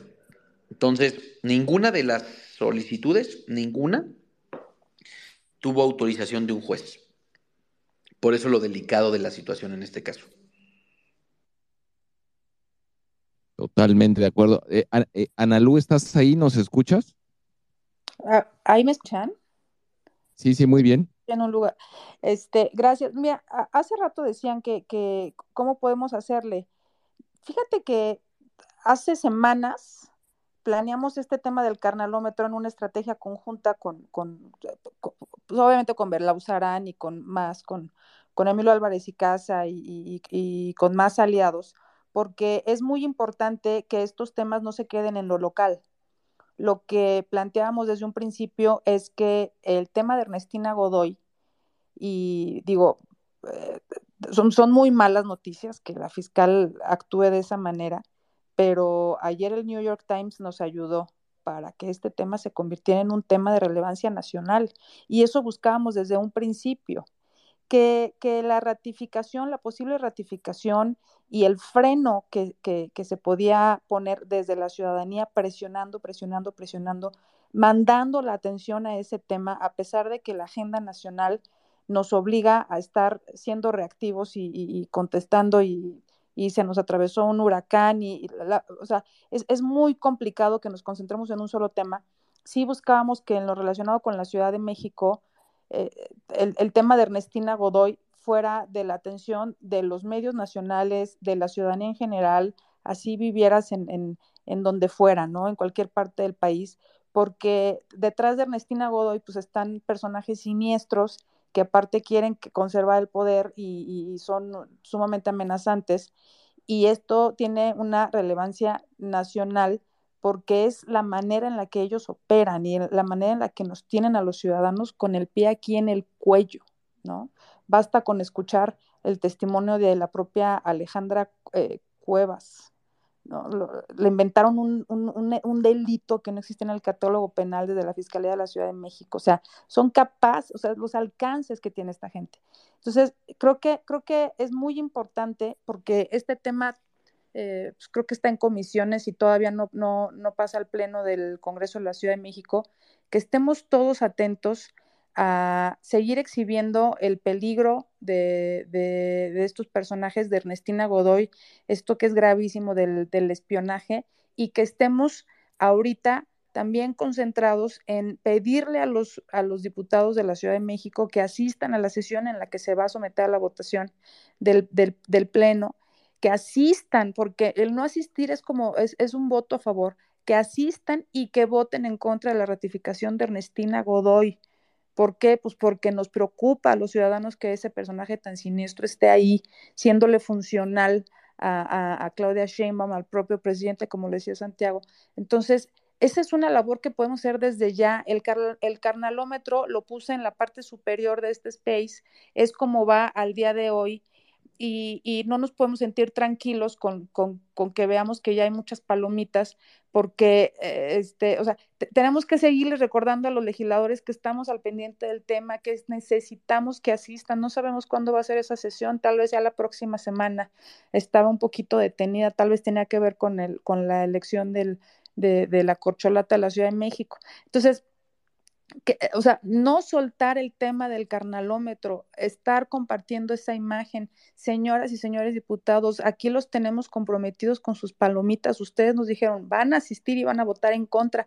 Estaremos pendientes, como lo hemos hecho en muchos otros ejercicios desde la ciudadanía, como lo hicimos con la, con la reforma a, la ley de la, industria, de la industria eléctrica, en su momento Cámara de Diputados, lo hemos hecho en el Senado con la aprobación del quinto transitorio, lo hicimos también con las, con las reformas electorales y con muchos temas. Ya ahorita se me olvida, pero ha, ha sido muchísimo activismo. Ahorita hay que concentrar ese activismo justamente de presión a los legisladores en la Ciudad de México, en el Congreso de la Ciudad de México. Tomen el, carnalómetro, es el más actualizado, el que está aquí arriba, compártanlo en sus grupos de WhatsApp para que la gente sepa de qué va, por qué estamos haciendo esto. Y bueno, pues el, artículo ayer del New York Times nos ayudó, digo, es, es desgarrador lo que exhibe, pero nos ayudó a que este tema no se quede así y que tenga más atención. Es todo. No, muchas gracias, Ana Lu. Y así es, es precisamente lo que estaba tratando. Hace un rato explicaba yo el proceso del carnalómetro cuando me cuando por alguna razón mi micrófono no, no, no encendió. Eh, eh, Santiago, sobre la votación, tú, tú, tú, tú estás dentro del PAN, la bancada del PAN ya se comprometió. ¿Tú, tú qué, qué mensaje o qué, qué estarías tú, eh, por dónde crees tú que pueda venir este, este proceso al final? Para mí es muy importante y sobre todo yo ah, he hecho un llamado y se los he dicho en privado y en público a muchos de los legisladores aliados, amigos, que, que no, no le tengamos miedo a esta fiscalía que los ha amenazado a muchos de ellos. Quiero decirles que a los diputados les ha dicho que eh, les van a empezar a hacer órdenes de aprehensión para que no se presenten a la sesión. Eh, hay, que, hay que aguantar, hay que hacerlo con mucho valor, con mucha valentía. Tenemos que quitarnos la pistola de la cabeza, esa es la realidad. De una fiscal que no defiende a víctimas, que lo único que ha hecho es propaganda política, pero sobre todo de una ciudad que está en términos de impunidad en niveles nunca antes vistos en la ciudad. Podrán decir lo que sea, pero nada más les quiero dejar un dato. Y obviamente eh, que lo, puedan después ustedes rebotar. Creo que hasta sería un tema para un space próximamente. En lo que va de esta administración, prácticamente no ha habido juicios públicos y orales en la Ciudad de México. Eso lo que te dice es que esta fiscalía ha tenido eh, a bien prácticamente doblar o eh, llegar a acuerdos con presuntos y que estos mismos no acaben en un juicio público y oral que permita saber la verdad de los delitos. Este, este dato es en verdad delicadísimo. Todos los asuntos que han platicado ustedes, de cuevas, de robles, etcétera, fueron vía amparos, no fueron vía juicios. Oh, qué tremendo. Eh, está aquí eh, Karen Quiroga. ¿Nos escuchas, Karen? Bienvenida. Sí, gracias. Eh, buena noche a todas y todos. Mi solidaridad con Santiago Tabuada me parece que está padeciendo eh, lo que hemos padecido siempre en Iztapalapa. Eh, lo que hay que ver, eh, ahí se tiene el carnalómetro que habla acerca de todos los diputados que van a, a votar a favor o en contra. Pero hay un carnalómetro que falta, que es el carnalómetro de las compensaciones. Me parece que la reciente candidatura que de Clara Brugada, probablemente en unas horas más, eh, pues es un pago, porque la principal carnal de carnala de Ernestina Godoy es Clara Brugada. Han jugado juntas en Iztapalapa desde hace mucho tiempo, fue su directora de desarrollo social. Desde ahí la catapultó para que fuera diputada local, coordinadora de diputados y dejó a su suplente en la coordinación de la fracción parlamentaria de Morena. Hay un carnalómetro que falta. Ese carnalómetro pues debe de analizar cómo se dieron los movimientos, si la compensación de este grupo de Iztapalapa no es la jefatura de gobierno, eh, no es esa candidatura que tanto han peleado y que por supuesto alguien más ganó la encuesta. Eso es lo que me parece que hay que analizar porque ha sido muy grave, ¿no? Lo que ha hecho la incondicional de Ernestina Godoy. Las conozco desde hace muchísimo tiempo, tengo 30 años luchando en el territorio con ellas, 30 años de conocer la forma en la que se conducen, 30 años de saber cómo operan con los recursos del gobierno. Y bueno, pues esto el día de hoy no me extraña que no haya entrado en un tema de compensaciones ese carnalómetro se tiene que analizar a profundidad. Están operando, bueno, pues para quedarse con la Fiscalía y para quedarse por todos los medios con la Ciudad de México, que es en lo que en realidad está en peligro. La libertad de expresión de los ciudadanos, la libertad eh, de sentirte capaz de poder votar o de poder opinar lo que sea. Hoy eh, las brigadas de este partido se mueven como si fuesen eh, a hacer pesquisas. Gente que habla con otros partidos en la calle le dicen te voy a quitar los programas sociales. Operan de una manera delincuencial, policial, y me parece que es extremo lo que está sucediendo en la ciudad. Esto genera pues un estado de alerta, un estado de alerta para que los ciudadanos y ciudadanas estemos observando, sí a los legisladores, pero al resto de los carnales, al resto de los carnales que el día de hoy, bueno, pues están en la jefatura de gobierno, operando. Hablamos de un Martí Batres, que también lo conozco a la perfección.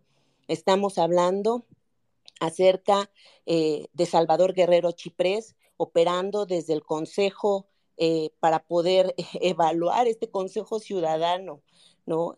Eh, que no hace su labor, sino que se ha vuelto un vocero, un operador más de Clara Brugada y por supuesto de Ernestina Godoy.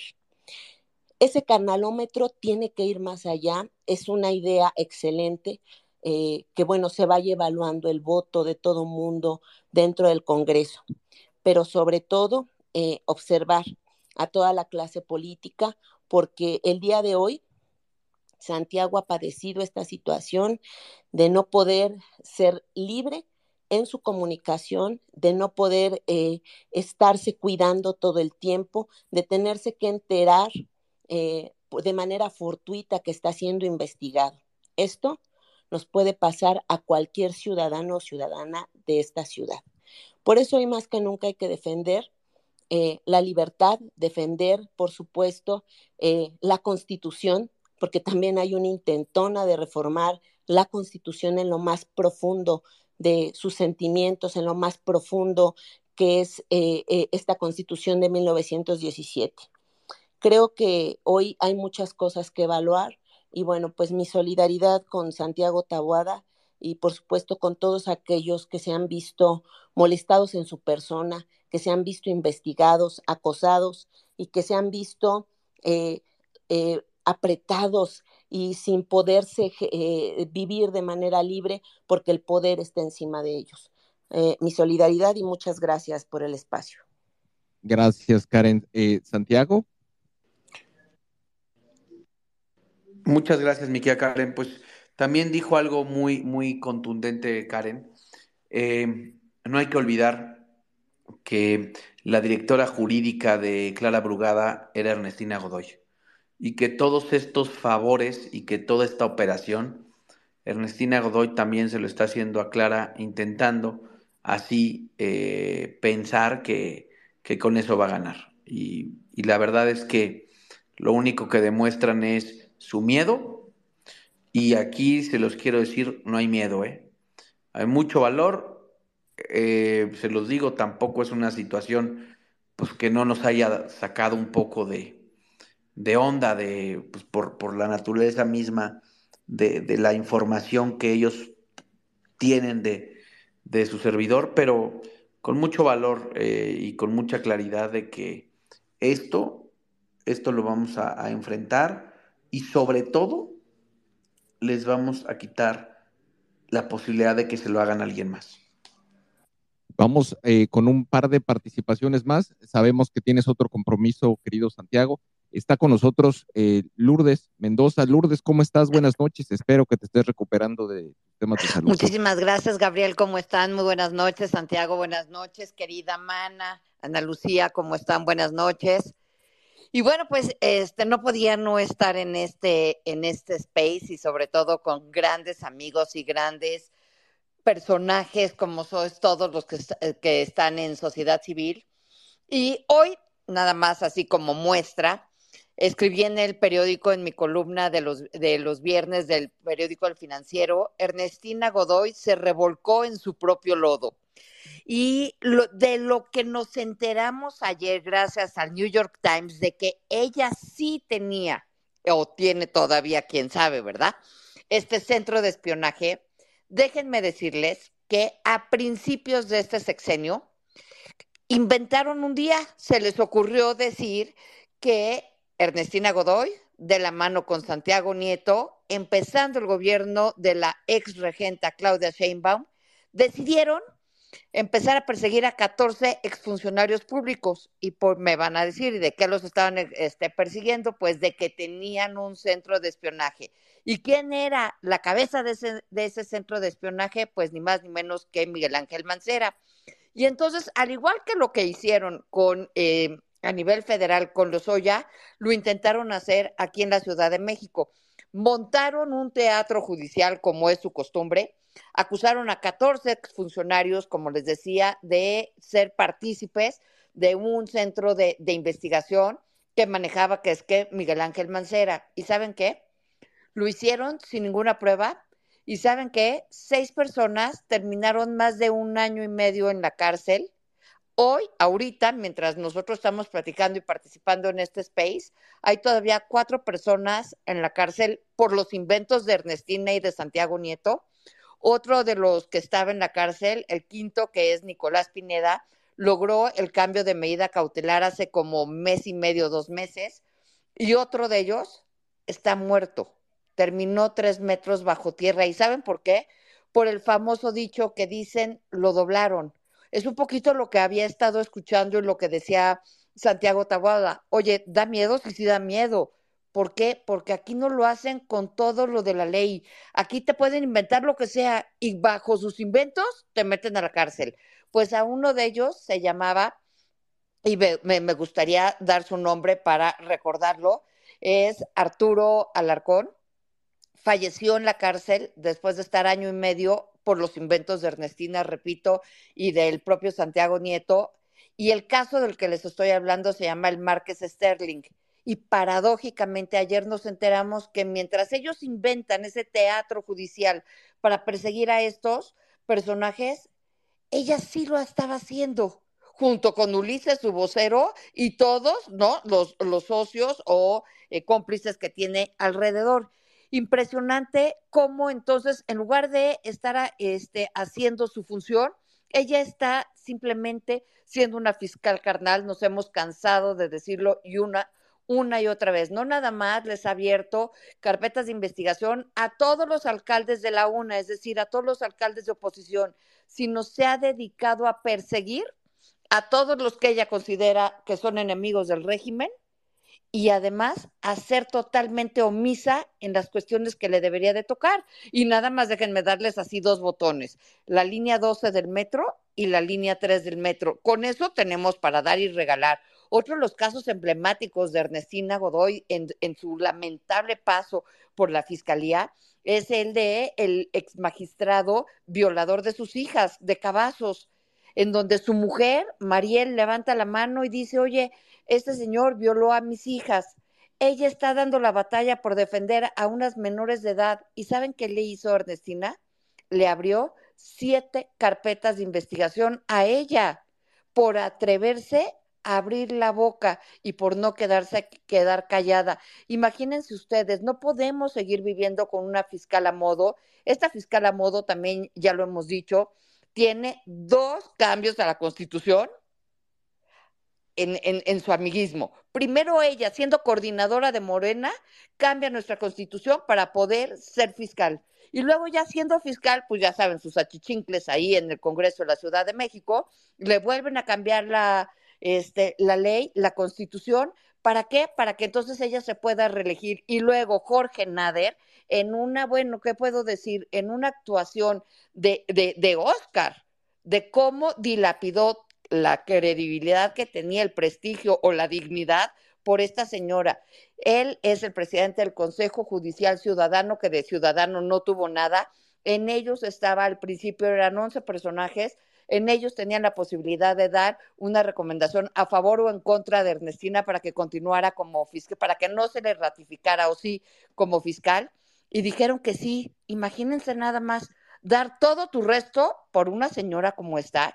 Híjole, sí está bien difícil vivir en un país y en una ciudad y en una capital de un, eh, de un país como es la, Ciudad de México, en donde se esté politizando la justicia. Y eso nos puede pasar a cualquiera de nosotros. No tiene que ser nada más Santiago Tabuada porque es el, el virtual candidato del frente o es uno de los más aventajados o cualquiera de los otros que hemos estado escuchando.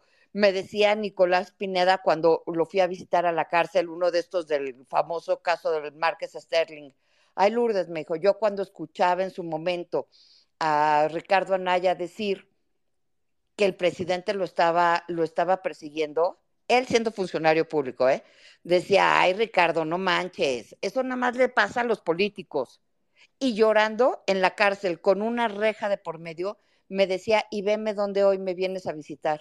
Estoy vestido de beige y estoy en la cárcel. ¿Y saben qué es lo peor del caso? Que a lo mejor eso es lo que le va a pasar a Ernestina y a Santiago Nieto.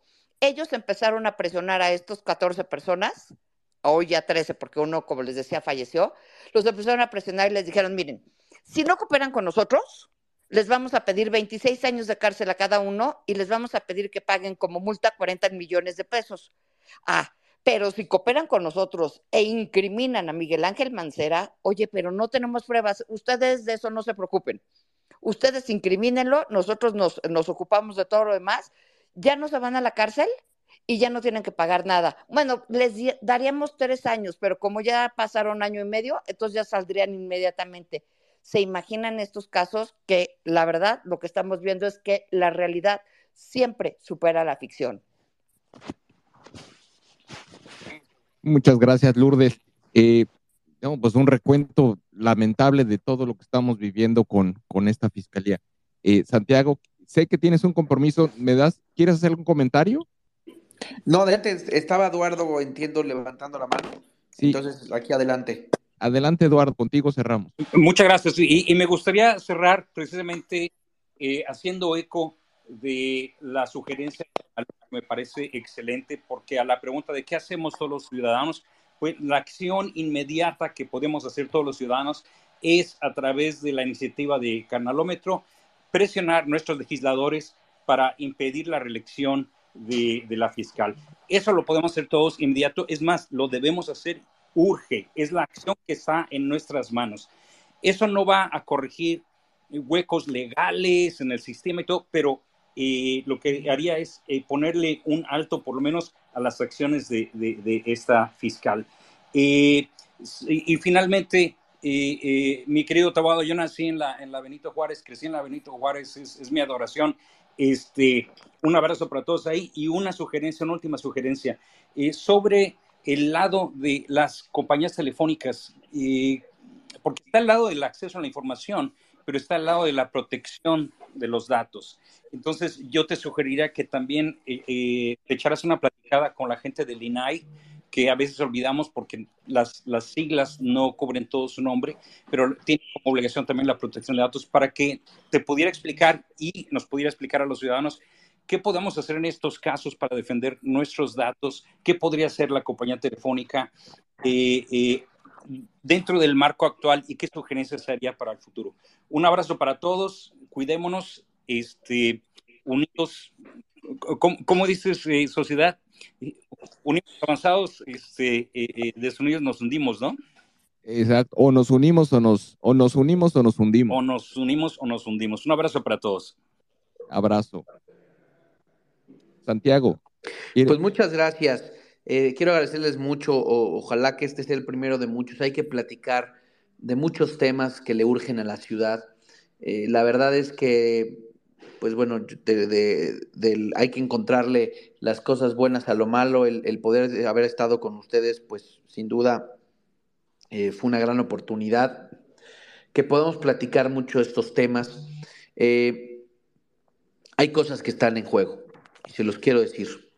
Está en juego la democracia en esta ciudad y en este país, está en juego las instituciones y no podemos eh, ni echarnos para atrás ni quedarnos pasmados por el miedo a lo que nos pueda ocurrir. Yo se los digo, tengo 38 años y voy a dar todo por mi país, por mi ciudad y hasta donde tope, porque yo les digo a, muchos amigos que este gobierno es como el, el, niño buleador. Hasta que no lo enfrentas, hasta que no, eh, hasta que realmente no lo, no lo empujas, hasta que realmente no haces eh, el que te deje este niño buleador de, de, hacer eso, ¿no? El bullying. Nunca se va a detener. Y, yo no voy a permitir, o por lo menos eh, en mi cabeza no está, el seguir permitiendo eh, que siga ocurriendo. Y por eso se los digo que con mucho valor, con mucha fuerza, con el apoyo de muchos de ustedes, vamos a dar la, la batalla para que esto, insisto, se quede eh, y que no le pase a nadie más, que, que, se quede en, en, un juzgado, que se quede en un medio de comunicación internacional, que se quede en la memoria colectiva de la ciudad, que hubo un gobierno que aprovechando eh, las instituciones y sobre todo temas tan delicados como el secuestro y la desaparición, espió opositores. Que nunca se nos olvide, pero vamos a hacer todo para que nunca se repita esta mala práctica de espiar a quienes pensamos distintos. Exactamente, esa es la actitud. Y pues cuenta nuevamente con nosotros, de verdad, eh, admiramos tu valentía y nos solidarizamos con tu esfuerzo.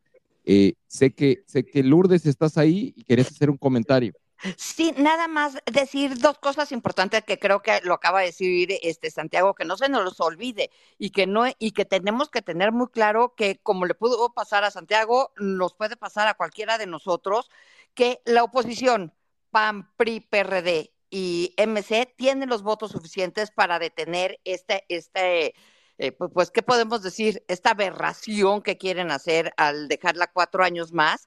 Quienes ya no podemos volverles a hablar y sí hacerles cara es a Jorge Gaviño, el ex director general del Metro, a Gonzalo Espina, que se acuerdan que se vendió a Morena también hace poquito, y a Andrea Vicenteño. Eh, con esos tres ya no contamos. Esos que, que, son independientes no es cierto, ya se vendieron a Morena y andan, ya saben, lloriqueando por las esquinas diciendo que por favor, que no los tenemos que evidenciar de que sí están votando a favor de la ratificación de Ernestina aquí en esta vida y como dijo hoy Ricardo Salinas Pliego en un conversatorio, perdón, es bien importante tenemos la libertad todos de hacer lo que quise, lo que querramos, ¿no? Bueno, pues también tenemos la libertad de hacer lo que querramos y entonces de asumir las consecuencias de nuestros actos. Ellos votan con Morena para ratificar a esta señora, pues se tienen que hacer eh, responsables de sus actos y eso va también para los del PAN, PRI, PRD y MC. Nadie puede ir al baño, nadie se puede ausentar, tienen los votos para parar esto. Y nada más ahí presumiendo, como dijo en su momento, en su segundo informe de gobierno, este Santiago, pues sí, la Benito Juárez, les guste o no, es la alcaldía más segura de todo el país. Es correcto, es correcto. Pues Santiago, felicidades por el gran trabajo realizado en Benito Juárez y, y, y por qué no decirlo, estamos quizá frente al, al, al posible nuevo jefe de gobierno de la Ciudad de México? Pues nosotros vamos a hacer todo por porque así sea. Nosotros vamos a dejar, como decimos, la piel, el alma, porque hay todas las posibilidades, está el escenario puesto, porque esta ciudad le urge un cambio, pero un cambio con futuro. Y eso lo vamos a defender y, vamos a defender la democracia, las libertades, las instituciones. No, no podemos permitir eh, estos fiscales carnales y bueno, pues de, mi parte, pues cuenten con, todo mi respaldo, mi apoyo eh, y gracias, gracias por el espacio. No, nuevamente gracias, de verdad, Santiago. Ana Lu, ¿quieres hacer un comentario final antes de cerrar? Nada, pues decir que, que en esto no, no es Santiago solo, o sea, pues yo creo que somos todos los que tenemos que estar. Aquí también está Lourdes Mendoza, que ha sido una periodista, híjole, súper valiente y con una voz muy potente y, están muchos testimonios. Ya escuchamos al querido eh, Raúl, a Dani, a Karen, a César, a Eduardo. O sea, en verdad, en la medida en la que todos entendamos que, que nos concierne a todos, que nos preocupa a todos, que, que, o sea, todos tenemos que estar involucrados en impedir, en levantar la voz eh, ante la injusticia, ante la impunidad, este, por Montserrat, que quisieron eh, este, esconder su feminicidio, por Alejandra Cuevas, por la misma Rosario, por todos los, todas las víctimas de, por acción y omisión de la Fiscalía, porque todos estamos bajo amenaza mientras esta gente esté tomando decisiones y imposiciones tan relevantes. Creo que esto nos concierne a todos, ¿no? No, no es nada más de, una, de un personaje, es responsabilidad de todos.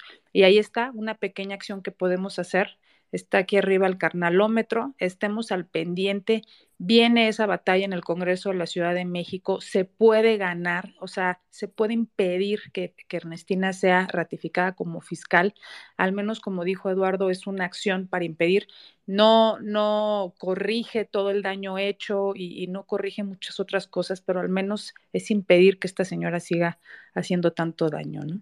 Así es que, bueno, pues todos activarnos y todos asumirlo como una, pues como, como parte de nuestro activismo, ¿no? Como ciudadanos.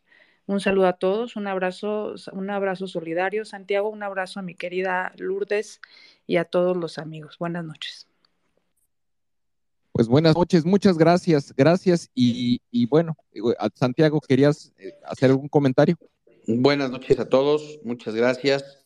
Y pues me sumo a lo que dijo Ana Lu que tenemos aquí también una mujer valiente que ha, que, ha alzado la voz, como mi querida Lourdes, que ha denunciado el abuso del poder y por supuesto, como también lo decía Ana Lu, y, y, yo por eso la primera, el primer planteamiento que hice cuando inició este space es que para mí lo más indignante de este escándalo tiene que ver con lo que dejaron, de la atención que dejaron de tener las madres buscadoras por parte de esta fiscalía que estaba ocupada en espiarme. Y a mí es lo que más me llena de, coraje y de rabia que todo este, todo este esfuerzo que hizo la fiscalía para espiarme en tres años, bien pudo haber salvado a alguna eh, víctima de desaparición o encontrado alguna víctima de desaparición. Y pues bueno, eso no puede volver a ocurrir en la ciudad. Muchas gracias a todos. Buenas noches.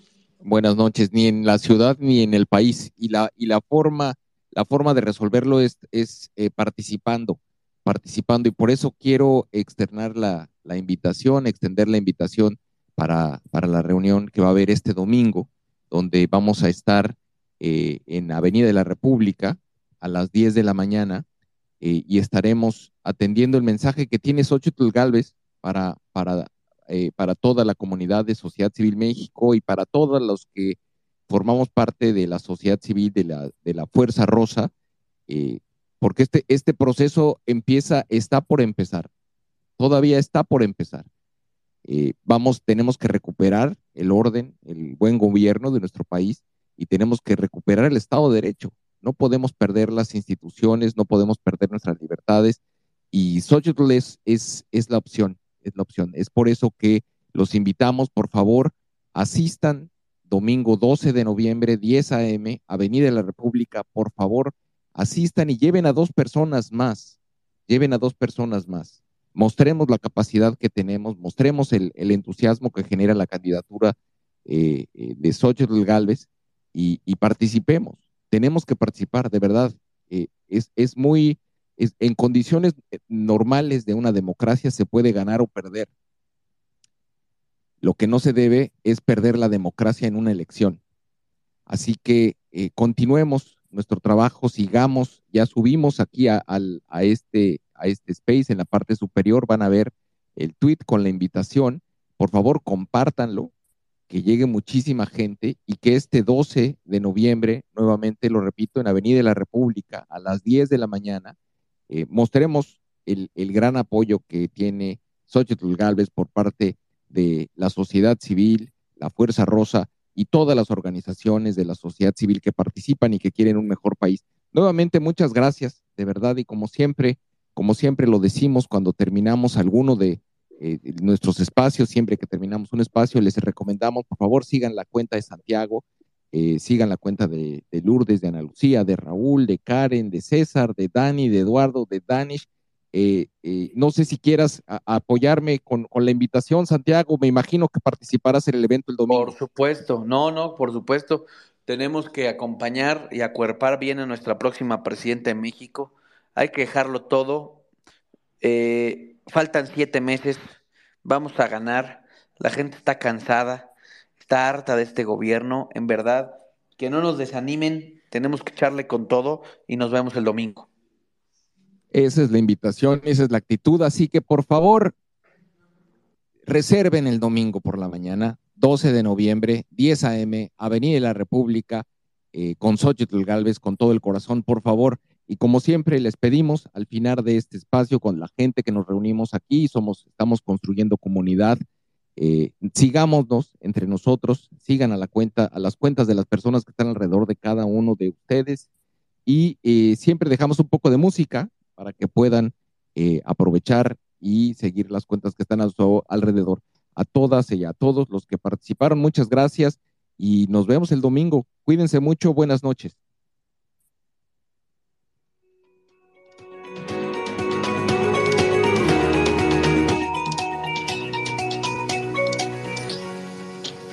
Síguenos en nuestras redes sociales. Estamos presentes en Twitter, Facebook, Instagram, TikTok, Spotify y YouTube. Encuéntranos como arroba SocCivilMX.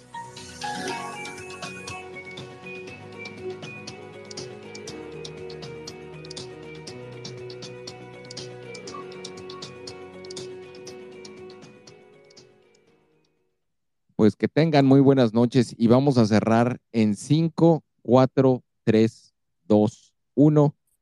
Nos vemos el domingo 12 de noviembre, 10 a.m., Avenida de la República. Todos apoyar con todo el corazón a Xochitl Galvez. Muchas gracias, que tengan buenas noches, cuídense mucho. Bye. This space was downloaded via spacesdown.com. Visit to download your spaces today.